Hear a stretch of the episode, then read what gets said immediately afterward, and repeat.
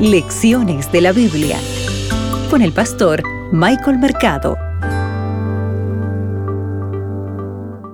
Hola, hola querido amigo, ¿cómo estás? Para mí es un verdadero gusto poder saludarte. Bienvenido a tu programa Lecciones de la Biblia. Para hoy, jueves 22 de diciembre, la segunda muerte. Abre tu Biblia, que juntos escucharemos la voz de Dios. Hoy meditaremos en Apocalipsis, el capítulo 21, el versículo 8. El texto bíblico dice lo siguiente.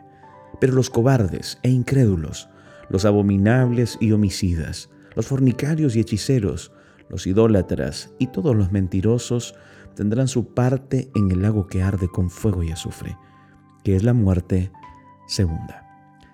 ¿Sabes?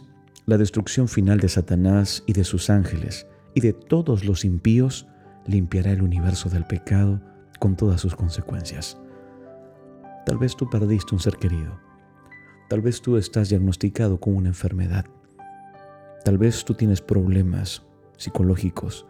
Tal vez tú ya viste a alguna persona que tanto amabas descender, descansar. ¿Sabes?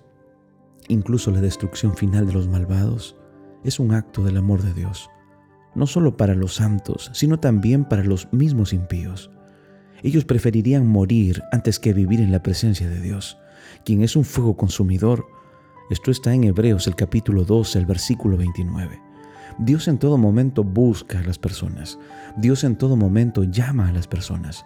Solamente habrán dos grupos, los justos y los impíos.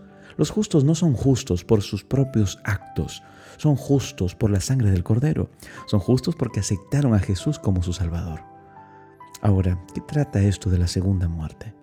Mira, los perdidos desearán huir de este lugar santo. Van a desear que la destrucción los cubra de la faz del ser que murió para redimirlos. El destino de los malos queda determinado por la propia elección de ellos, y esto es clave Tú tienes que recordar siempre esto. No es que Dios elija a algunos para salvar y Él elija a algunos para perder, no.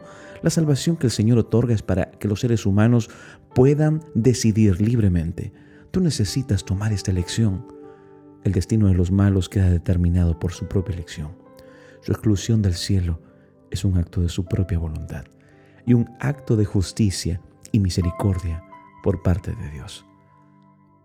Por lo tanto, apreciado amigo, recuerda, la, aniquilación final del pecado y los pecadores establece un castigo justo y proporcional por la maldad que haya cometido la gente.